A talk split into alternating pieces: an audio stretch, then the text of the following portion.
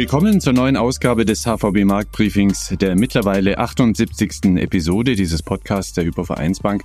Das Format hat sich mit viel Nutzwert für Unternehmer und Investoren in den Charts der deutschen Fachpodcasts etabliert. Es kann zum Beispiel auf Spotify regelmäßig 4,9 von maximal 5 möglichen Bewertungssternchen abräumen. Vielen Dank dafür an unsere Hörer und Hörerinnen für das entgegengebrachte Vertrauen. Wir wollen heute etwas zurückgeben und zwar Antworten auf Ihre ganz grundsätzlichen Fragen zu Begriffen und Konzepten der Ökonomie und der Finanzanlage, die in letzter Zeit bei uns aufgelaufen sind. Elf am meisten gestellte Fragen haben wir ausgewählt. Andreas Rees und Philipp Gistakis, die beiden HVB-Experten, haben sich entsprechend vorbereitet. Und Ihnen sage ich erstmal Hallo. Grüß Gott, ihr beiden. Hallo Titus, hallo Philipp. Grüßt euch. Grüß euch beide. Hallo.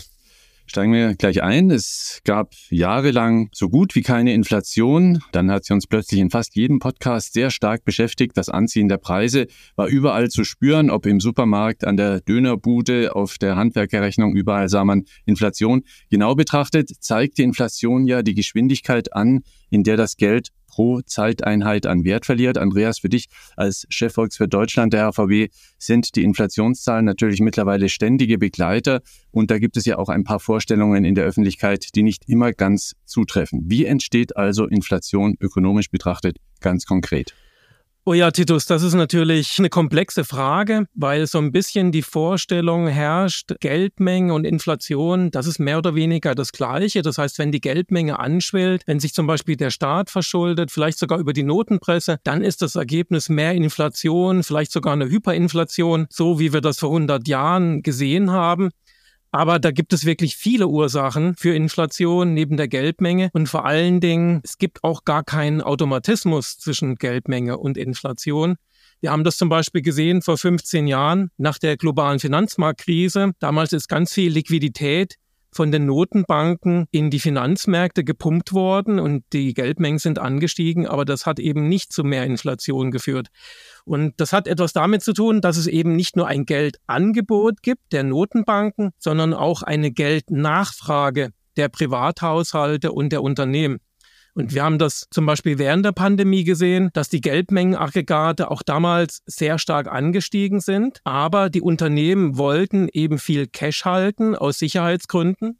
Also das war so eine Art Vorsichtskasse. Also die Geldnachfrage ist stark angestiegen aber das Geld ist größtenteils eben nicht ausgegeben worden. Also es ist eben nicht inflationswirksam geworden. Also es gibt wirklich ganz, ganz viele Ursachen für Inflation und im aktuellen Umfeld spielt das, denke ich, keine Rolle. Und jetzt zur aktuellen Situation und zum Ausblick für das nächste Jahr. Klar, da spielen die Rohstoff- und Energiepreise eine ganz wichtige Rolle und die sind jetzt aktuell wieder im Rückwärtsgang. Die Lieferketten haben sich entspannt. Das war ja auch eine ganz wichtige Ursache dafür, warum die Inflationsraten so stark angestiegen sind. Also das spricht alles für eine weitere Beruhigung der Inflation.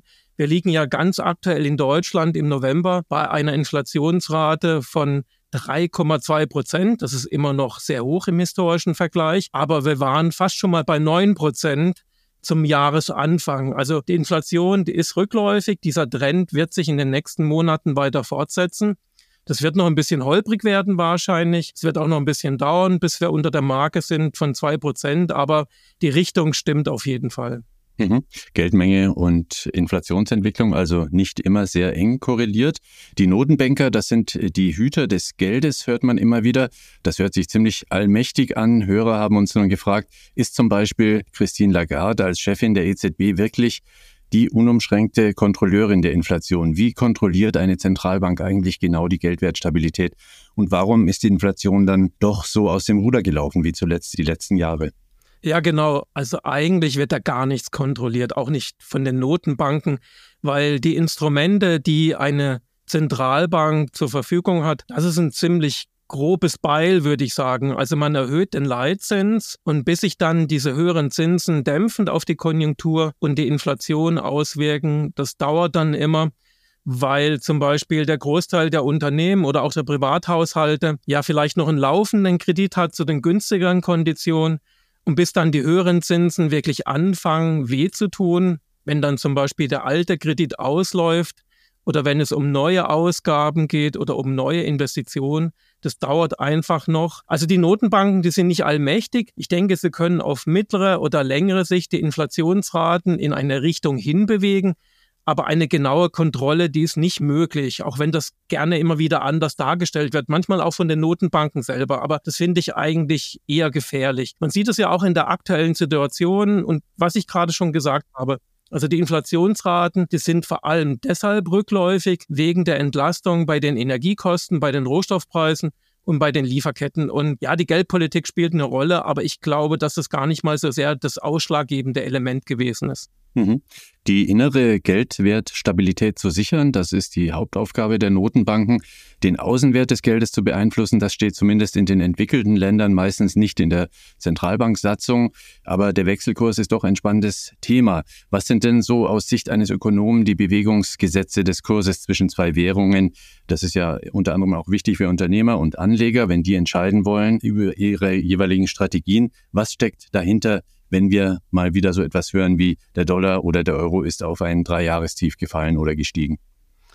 Ja, da gibt es viele Theorien, also wie und warum sich dann der Wechselkurs verändert. Und Devisenmärkte sind ja auch ein ziemlich undankbares Pflaster für Volkswirte. Es ist sehr volatil. Aber was wir machen und was sich in der Praxis bewährt hat, ist, dass man sich vor allen Dingen die Zinsentwicklung anschaut, also die zukünftige Zinsentwicklung und dann daraus Implikationen ableitet für eine Wechselkursprognose. Also ganz konkret zum Beispiel für Euro-US-Dollar im nächsten Jahr. Was macht die EZB und was macht die amerikanische Notenbank, die Fed? Wir gehen davon aus, dass die Fed den Leitzins früher und insgesamt auch kräftiger senken wird als die EZB. Also aus Anlegersicht verschieben sich dadurch die Zinsdifferenzen zugunsten des Euro und das sollte den Euro attraktiver werden lassen. Also der Euro sollte stärker werden. Und das haben wir auch in den letzten Wochen schon ansatzweise gesehen. Der Euro hat ja einen richtigen Satz gemacht. Das heißt also, weil da so ein bisschen die Erwartungen reingekommen sind, dass eben die Fed doch relativ bald den Leitzins in den USA senken sollte. Also das ist auch unsere Meinung und das sollte auch in den nächsten zwölf Monaten diese Zinsdifferenz die entscheidende Rolle spielen. Und deshalb erwarten wir auf Sicht von zwölf Monaten ein Wechselkursniveau von 1,13. Also aktuell, da liegen wir etwa bei 1,09. Wenn es jetzt um andere Währung geht, gerade Schwellenländerwährung. Also da gibt es natürlich noch viele andere Faktoren neben den Zinsdifferenzen und da spielt natürlich auch zum Beispiel politische Stabilität eine wichtige Rolle. Du hast schon angedeutet, die Wiesenkurse sind bekannt dafür, dass man sie kurzfristig kaum vorhersagen kann. Viele Fragen gab es von Hörern auch zur allgemeinen Treffsicherheit ökonomischer Prognosen, also etwa zu Wachstumsvorhersagen. Der US-Ökonom John Kenneth Galbraith hat mal recht sarkastisch formuliert, die Hauptaufgabe ökonomischer Vorhersagen ist, die Astrologie seriös aussehen zu lassen. Ich nehme an, dass ihr diese Auffassung nicht unbedingt teilt, aber was kann man aus der Praxis daraus sagen zur Treffsicherheit von Wirtschaftsvorhersagen? Ja, also so ganz so drastisch sehen wir das natürlich nicht. Aber wenn ich jetzt mal ganz ehrlich bin, volkswirtschaftliche Prognosen sind nicht so genau. Wir haben ja gerade über die Wechselkursprognosen geredet. Das ist sowieso eine undankbare Geschichte. Also das Problem bei volkswirtschaftlichen Prognosen insgesamt, ich glaube, das hängt damit zusammen, dass wir ganz viele Akteure haben in einer Volkswirtschaft, also Unternehmen, Privathaushalte, die Regierung, dann kommen die Notenbanken und dann haben wir natürlich auch noch starke weltwirtschaftliche Einflüsse, gerade bei uns hier in Deutschland mit der doch sehr starken Exportorientierung. Und dann kommt noch die Geopolitik dazu. Also es ist wirklich komplex, denke ich. Und vor allen Dingen, was ganz wichtig ist zum Verständnis, Volkswirtschaftslehre ist eben keine Naturwissenschaft. Also es gibt sicherlich einige Regelmäßigkeiten, die bei der Prognose helfen und das gucken wir uns auch an aber es ist halt keine Physik oder Chemie. Also mit der Unsicherheit äh, müssen wir leben, aber natürlich auch die Anleger. Und ich sollte das jetzt eigentlich gar nicht sagen, aber ich sage es trotzdem. Ich würde Anlegern immer empfehlen, zwei oder drei Meinungen anzuhören, wenn es um Prognosen geht. Also nicht blind vertrauen, immer auch ganz genau zuhören, wie da argumentiert wird. Wenn da zum Beispiel Prognosen im Brustton der Überzeugung von sich gegeben werden, dann wäre ich eher skeptisch und würde die Finger davon lassen, einfach weil ich denke, dass man schon eine Meinung haben kann und man muss auch eine Meinung haben in dem Geschäft. Aber ich glaube auch, dass man eben die ganzen Risiken und Unsicherheiten benennen muss. Also für den Anleger ist es natürlich mühsam, aber es gibt keine einfachen Lösungen bei volkswirtschaftlichen Prognosen. Ich denke, das trifft auch beim Philipp zu, wenn es um Finanzmärkte geht. Also das funktioniert nicht, weil die Welt dafür einfach viel zu komplex geworden ist. Also bei ökonomischen Prognosen auf jeden Fall gerne auch eine zweite oder dritte Meinung einholen und berücksichtigen. Wir stehen ja insgesamt gefühlt an einer Zeitenwende. Es gibt zahlreiche Megatrends, die sich immer mehr konkretisieren und die ökonomisch großen Einfluss haben dürften. Die künstliche Intelligenz, überhaupt die Digitalisierung gehört wohl dazu, aber auch die neuen Technologien etwa zur Bekämpfung des Klimawandels. Und die Frage kam da auf, was ist denn für dich als Ökonom der wichtige Trend der kommenden Jahre? Was siehst du da? Ja, ich denke nicht, dass es jetzt den volkswirtschaftlichen Megatrend schlechthin gibt. Also es gibt einige sehr wichtige Trends, die sich überlappen. Wir hatten ja in der letzten Folge äh, über KI gesprochen. Klar, das ist ein wichtiger Trend, Energiewende. Also wenn es einen Trend gibt, den ich jetzt hervorheben würde, dann wäre das die Demografie, weil das ist aufgrund der ganzen Turbulenzen in den letzten Jahren schon so ein bisschen in den Hintergrund gerückt. Und es ist wirklich unglaublich wichtig für die Wirtschaft. Man sieht es ja schon seit längerem bei uns in Deutschland mit dem Arbeitskräftemangel. Also es ist, denke ich, ich sage jetzt mal, ein langweiliger Trend. Er ist bekannt. Es ist ein sehr langsam wirkender Trend, es ist unspektakulär, aber längerfristig extrem wichtig. Und das eben nicht nur in Deutschland, sondern auch in vielen anderen Ländern, nicht nur bei uns in Europa, sondern zum Beispiel auch in China. Also Demografie ist vielleicht, jetzt sage ich es trotzdem, ein globaler Megatrend und den würde ich auch auf jeden Fall im Auge behalten. Philipp, die Demografie, also die Entwicklung einer Altersstruktur in einer Gesellschaft, ist ein gut vorhersagbarer Trend, sagt auch Andreas, hat er gerade bestätigt. Gibt es denn da bei euch nicht schon eine Anlagestrategie drauf? Dazu passt auch die folgende Frage. Welche Aktienanlagestrategie empfiehlst du? Und zwar jetzt nicht welche Branchen und Indizes und so weiter, sondern wie sollte man grundsätzlich an Aktieninvestments herangehen, welche Informationen einbeziehen, was alles berücksichtigen? Wie ist da deine Antwort? Ja, das ist ein sehr komplexes Feld. Ich würde die Frage von dem Hörer oder der Hörerin so verstehen, wie kommen wir zu konkreten Investmententscheidungen? Wie trifft man konkrete Investmententscheidungen? Und aus meiner Sicht heraus gibt es da mindestens zwei wichtige Faktoren, die man berücksichtigen muss, nämlich einmal grundlegende Prinzipien, wie man Investments aussucht, nach in welcher Art man Investments analysiert, also die grundlegenden Prinzipien oder Investmentphilosophie und dann so etwas wie eine Reaktionsfunktion. Wir kennen den Begriff Reaktionsfunktion bei den Zentralbanken. Es kommt ein Impuls über die Inflation und wie reagieren die dann mit ihrer Geldpolitik? Und so ähnlich kann man das natürlich auch beim Investment sehen. Nehmen wir die beiden Bereiche mal getrennt, diese grundlegenden Prinzipien, das ist ein ganz weites Feld. Es gibt ganz viele unterschiedliche Investmentstile. Vielleicht kann man das mal ganz konkret ein bisschen eingrenzen dahingehend Investmentstile, die eher sehr langfristig orientiert sind und Investmentstile, die eher kurz- und mittelfristig orientiert sind, also Trading-Strategien zum Beispiel.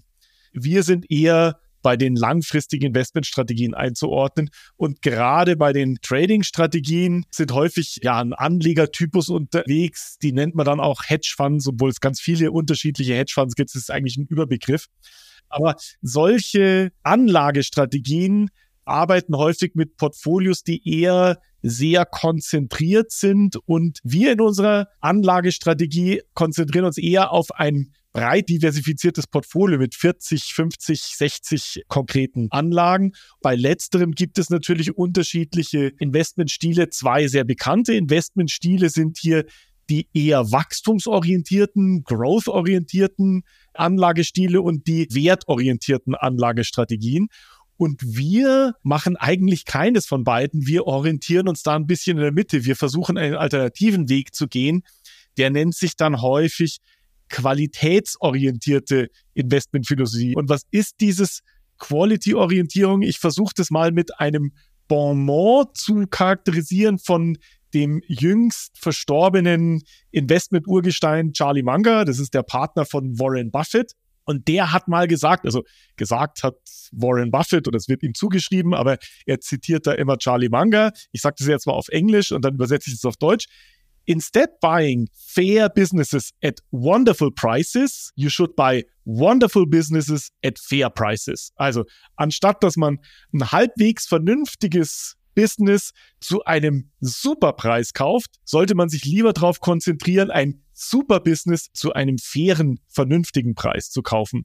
Und das ist eine Investmentphilosophie, die klar auf die Langfristigkeit abzielt, ja, indem man sagt, okay, ich möchte in ein Superbusiness investieren, in eine Superaktie, ein Superunternehmen investieren, das langfristig hohe Rentabilität aufweist, ja, der Kurs ist ein bisschen höher, das kriege ich vermutlich nicht zu einem Schnäppchen, aber ich bin bereit, diesen fairen Preis zu bezahlen. Die Value-Orientierung ist dann eher dahin, dass man sagt, okay, ich gucke mir das an, was für Unternehmen sind da da und dann kaufe ich eher die, die günstig bewertet sind. Ja, eben der Wonderful Price. Und so gibt es viele unterschiedliche Anlagephilosophien. Wir verfolgen eben eine sehr langfristig orientierte Philosophie, die eher diesem Qualitätsansatz ist. Und bezüglich der Reaktionsfunktion nehme ich jetzt nochmal deinen Impuls auf, Titus, indem du gesagt hast, wie sieht denn das zum Beispiel mit der Demografie oder mit diesen Megatrends aus? Wie verarbeiten denn wir die? Ja? Man kann dieses Thema Reaktionsfunktion nicht generalisieren, was natürlich vom Problem abhängt. Jetzt nehmen wir mal zwei Megatrends, die häufig zitiert werden.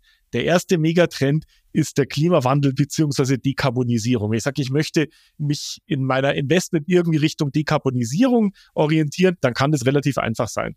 Ich suche mir Unternehmen raus, die einen Beitrag zur Dekarbonisierung leisten mit einem guten Geschäftsmodell und dann kaufe ich die. Dann habe ich sozusagen diesen Megatrend investiert. Aber wie investiere ich den Megatrend Demografie, zum Beispiel in Europa alternde Gesellschaft? Das ist ein sehr komplexer Zusammenhang. Da gibt es natürlich Branchen, die positiv von diesem Trend profitieren können. Nehmen wir mal zum Beispiel das Thema Gesundheit oder Pflege im Alter oder eben auch Transformation unserer Transportinfrastruktur, autonomes Fahren wird sicherlich so ein Thema sein für Metropolen, in dem eben auch alternde Personen am öffentlichen Leben weiter teilhaben. Also es gibt natürlich auch positive Investment Cases, die damit verbunden sind. Aber man muss natürlich auch sagen, dass das Thema alternde Gesellschaft, Demografie natürlich auch negative Aspekte hat. Das Wirtschaftswachstum einer Gesellschaft wird zum Beispiel sinken und es könnte eine höhere Belastung für die schrumpfende Anzahl von Menschen, die eben in Beschäftigung sind und einen größeren Anzahl von Menschen unterhalten müssen, die nicht mehr in Beschäftigung sind. Also das heißt, solche Reaktionen, die können auch sehr, sehr komplex sein. Also Megatrends gerne auch von vielen Seiten anschauen und mehrere Expertenstimmen dazu einholen. Eine weitere Frage lautet, was macht ihr bei starken Kursrückschlägen? Musterbeispiel das Jahr 2020, Pandemieausbruch, der Aktienmarkt brach um etwa 30 Prozent ein. Wie steuert ihr durch eine solche Phase? Also hier geht's jetzt bei dem von dir angesprochenen Beispiel um ein exogenes Ereignis. Da kommt irgendetwas, was eigentlich nichts mit dem Wirtschaftskreislauf einer Volkswirtschaft zu tun hat und setzt jetzt mal ein Ereignis. Zunächst mal ist die wichtigste Frage, ist es eigentlich tatsächlich ein exogener Schock, also etwas, was eine erhebliche Auswirkung ausübt? Ja?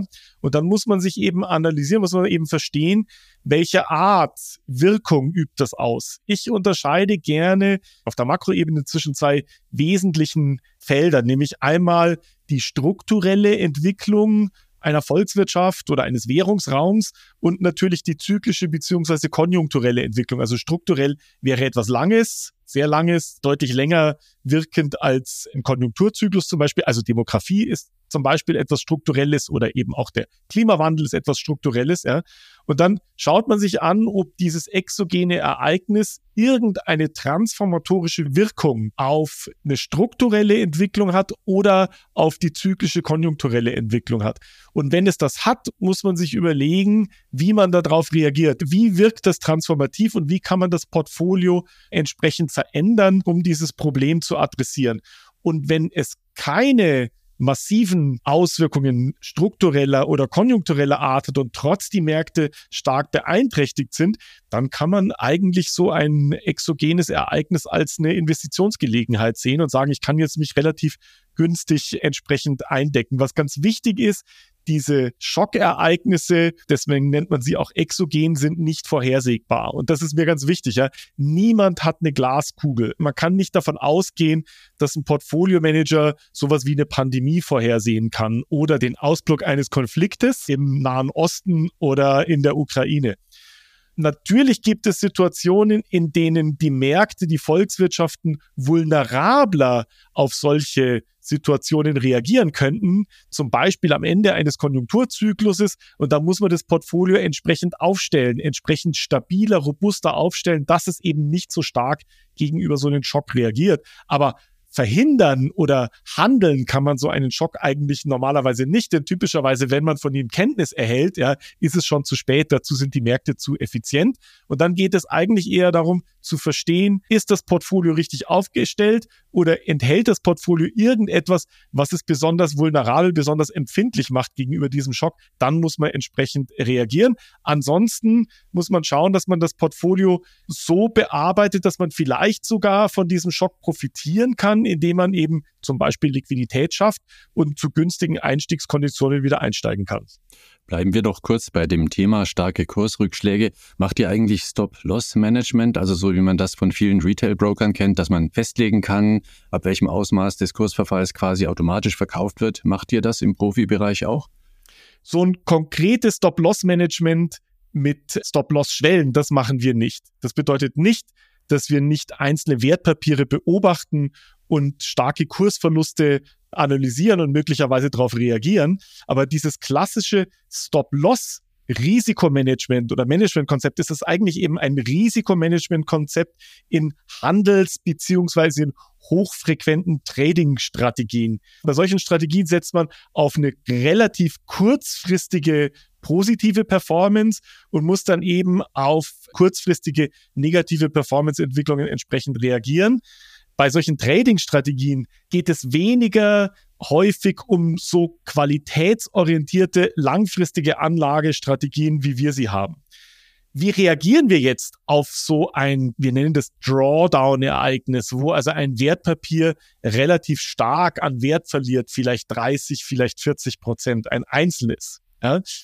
Generell muss man sich immer in jeder konkreten Situation die Frage stellen, was habe ich für Handlungsalternativen? Und die drei naheliegendsten Handlungsalternativen, die ich habe, ich kann das Wertpapier verkaufen, ich kann es halten oder ich kann nachkaufen. Und da steht jeweils eine Analyse dazu. Wenn also dieser starke Wertverlust dieses einen Wertpapiers sich ergibt, weil es tatsächlich eine kritische Stimmung bezüglich des Geschäftsmodells dieses Unternehmens gibt, also da gibt es tatsächlich ein fundamentales Problem, dann sollte man natürlich rausgehen und verkaufen. Auch in einem qualitätsorientierten Maßstab, denn da sagt der Kurs tatsächlich etwas Konkretes über die Aussichten dieses Unternehmens, über die Stabilität dieses Geschäftsmodells aus. Wenn der Kursverlust resultiert ist zum Beispiel, weil da etwas ist, aber er ist jetzt nach diesem Ereignis relativ fair bewertet, dann kann man dieses Wertpapier halten, wenn sich daraus eben, wie gesagt, keine besonders negative weiteren Ausblick ergibt. Sollte der Kursverlust im dritten Falle verursacht sein durch irgendetwas Exogenes, was sich eigentlich nicht auf das Geschäftsmodell dieses Unternehmens ausübt, dann kann man drüber nachdenken, ob man nicht eigentlich diesen Kursverlust nutzt, um nachzukaufen. Also ganz im Sinne von vielleicht doch einen etwas mehr Wonderful Price hier entsprechend zu bekommen. So sehen wir dieses entsprechende Performance Management auf Einzeltitelebene. Mhm. Fragen gab es auch auf der Zinsseite. Blicken wir auf die Anleihenmärkte. Das sind ja auch immer kleine Megatrends, diese Zinstrends dort, weil sie eben relativ lang anhalten. Seit Ende 2021 gibt es dort etwa einen markanten Kursrückgang mit entsprechendem Anstieg der Marktverzinsung. Wie lange geht das deiner Meinung nach noch so weiter, lautet die Frage. Ja, also das Rückholpotenzial bei den Anleihen, wann die denn wieder auf entsprechende Vorkrisen, wenn man das als Krise bezeichnen will, Kurse zurückkommen, hängt natürlich stark von der Duration oder von der Restlaufzeit ab. Wenn ich eine Anleihe habe, die nur noch ein halbes Jahr läuft, dann bekomme ich mein Geld in einem halben Jahr zurück und dann habe ich sozusagen den Nominalbetrag plus den dann noch auflaufenden Coupon in einem halben Jahr zurück. Wenn die Anleihe sehr lange läuft, vielleicht noch 10, noch 20 Jahre, dann war der Impact auf den Kurs von steigenden Renditen, also der Kursverlust natürlich entsprechend höher, weil die Duration entsprechend höher war in dieser Anleihe. Und dann dauert es natürlich entsprechend länger, bis es zurückkommt, beziehungsweise der Marktzins, mit dem diese Anleihe bewertet wird, müsste wieder auf ein Niveau zurückkommen, wie eben vor diesem Schockereignis. Und da muss man ganz ehrlich sagen, das tritt hoffentlich so nicht ein, denn wir wollen ja eigentlich kein wirtschaftliches Umfeld mehr haben, in dem eine zehnjährige Bundesanleihe bei einer Rendite von minus 0,5 Prozent rentiert. Also solange die Renditen nicht wieder auf dieses Niveau wie 2020, 2021 zurückkehren, Fußnote, hoffentlich tun sie das nicht, dauert es natürlich länger, bis wir diese Verluste wieder ausgeglichen haben. Im Zweifelsfalle so lange, bis die Anleihe dann tatsächlich zurückgezahlt ist. Jetzt kommen wir noch zu einem Begriff, den viele Follower des Marktbriefings einmal ganz genau erklärt haben wollen. Die Duration eines Anleihenportfolios. Du hast das Wort schon gerade benutzt. Was ist das genau und wozu brauche ich das? Ja, die Duration ist sowas wie eine durchschnittliche Laufzeit über alle Zahlungsströme in einem festverzinslichen Wertpapier hinweg. Alle Zahlungsströme meint die Couponzahlung und die Rückzahlung zum Fälligkeitszeitpunkt. Also wie gesagt, sowas wie eine gewichtete durchschnittliche Laufzeit. Bei der Duration geht es aber eigentlich gar nicht so sehr um diese durchschnittliche Laufzeit, dass ich wissen möchte, wie lange läuft denn das Ding im Durchschnitt, sondern es ist eigentlich eine Sensitivität. Es ist die Sensitivität, die sich ergibt, wie verändert sich der Preis eines festverzinslichen Wertpapiers, wenn sich der Marktzins, die Marktrendite ändert. Und diese Sensitivität ist negativ. Das bedeutet, steigt die Rendite, fällt der Kurs. Und wenn die Rendite fällt, dann steigt der Kurs. Also Duration eigentlich eine durchschnittliche Laufzeit, verwendet wird sie aber als Sensitivität, um eben ausdrücken zu können, wie stark reagiert der Kurs einer Anleihe auf Renditeveränderungen. Und da ist es eben so, je länger die Restlaufzeit dieser Anleihe ist, desto stärker reagiert der Kurs einer Anleihe auf Renditeänderungen. Duration, also eine wichtige Kennziffer in der festverzinslichen Anlage. Anleihen haben ja immer zwei Dinge. Der sogenannte Anleihenmantel, der den nominalen Investitionswert anzeigt und der dazugehörige Coupon, du hast es ja auch schon erwähnt, der eine Festverzinsung auf diesen Wert zusichert. Jetzt äh, kam die Frage, wenn die Zinsen steigen, wie es ja jetzt der Fall ist, ist es dann nicht sinnvoll, von Papieren mit niedriger Couponverzinsung in solche mit höherer zu gehen? Wie erklärst du das? Ja, das ist eine häufig gestellte Frage und das tun wir nicht. Also wir verkaufen nicht niedrig verzinsliche Couponanleihen und kaufen dafür höher verzinsliche Couponanleihen, denn es macht ökonomisch keinen Unterschied. Ein einfaches Rechenbeispiel, ein exemplarisches Rechenbeispiel. Nehmen wir mal an, wir haben eine Zinssituation, in dem auf eine Laufzeit von zehn Jahren das faire Renditeniveau fünf Prozent wäre. Also fünf Prozent faires Renditeniveau für eine Laufzeit von zehn Jahren. Und wir nehmen an, wir haben eine Anleihe, die zahlt genau fünf Prozent Coupon dann würde dieser Coupon genau die faire Rendite widerspiegeln und diese Anleihe bei einem Nominalbetrag von 100 müsste genau einen Kurs von 100 haben, weil ich eben genau als Coupon den Zins bekomme, den ich brauche. Jetzt nehmen wir mal an, das faire Zinsniveau wäre 5% und ich hätte eine Anleihe, die würde mir nur einen Coupon von 4% bezahlen. Dann fehlen mir jedes Jahr 1% Coupon. Machen wir mal ganz einfach und summieren das auf. Über 10 Jahre fehlen mir sozusagen 10% Coupon. Man muss es ein bisschen genauer rechnen, weil man eigentlich natürlich den Barwert noch mit dazu rechnen müsste. Aber nehmen wir mal an, wir ignorieren das. Es würde also bei dieser Anleihe, die nur 4% Coupon zahlen würde. Bei einem 5% Zinsniveau würden uns 10% Coupon fehlen und ich würde deswegen für diese Anleihe nicht 100 bezahlen, sondern nur 90, weil mir eben diese 10% Coupon fehlen. am Ende der Laufzeit hätte ich damit, wenn ich sie bei 90 kaufe und bei 100 zurückgezahlt bekomme, hätte ich diese fehlenden Coupons ausgeglichen. Und umgekehrt, wenn ich eine Anleihe habe, die eben bei einem fairen Zinsniveau von 5% nicht 5% zahlen würde, sondern 6%, hätte ich jedes Jahr 1% Coupon mehr. Und deswegen würde mir das niemand zu 100 verkaufen, sondern jeder, der das verkaufen würde, sagen, das gleichst du mir aus beim Verkauf, bitte gib mir 110 dafür und dann würde ich eben auch sozusagen diesen Ausgleich für diesen höheren Coupon bekommen. Wenn man es jetzt genau rechnen würde, würde man feststellen, dass die Rendite der deutsche Fachbegriff ist der interne Zinsfuß für all diesen Anleihen der gleiche ist. Also der Kurs ist genau so gestaltet, dass der interne Zinsfuß, also die interne Rendite mit dem berechnet mit dem Kurs genau diese fünf Prozent entspricht. Und deswegen gibt es keinen Unterschied in der Rendite und macht also ökonomisch keinen Sinn, von einem vier Prozent auf einen sechs Prozenter zu wechseln. Vielen Dank euch beiden. Das war die Jahresendausgabe 2023 des HVB Marktbriefings. Wir haben Hörerfragen beantwortet, die uns zahlreich erreicht hatten und deshalb ging es diesmal um etwas grundsätzlichere Informationen über wirtschaftliche und finanztechnische Zusammenhänge. Insofern dürfte das eine der zeitloseren Episoden des Marktbriefings gewesen sein, die man sich immer mal wieder anhören kann. Und weil es heute etwas rechnerisch komplex war, finden Sie eine Beispielrechnung zum Thema Duration in den Shownotes dieses Podcasts. Fragen Sie uns gerne weiter. Markt-briefing.unicredit.de ist die E-Mail hierfür. Das HVB Marktbriefing verabschiedet sich für 2023. Vielen Dank für Ihr Interesse und die Treue. Wir sind schon in ein paar Wochen wieder für Sie am Start und zwar am 15. Januar. Andreas Rees, Philipp Gistakis und ich, Titus Skoda, sagen Tschüss, kommen Sie gut rüber. Nach 2024, gleich nach Neujahr geht's weiter. Wir hören uns wieder.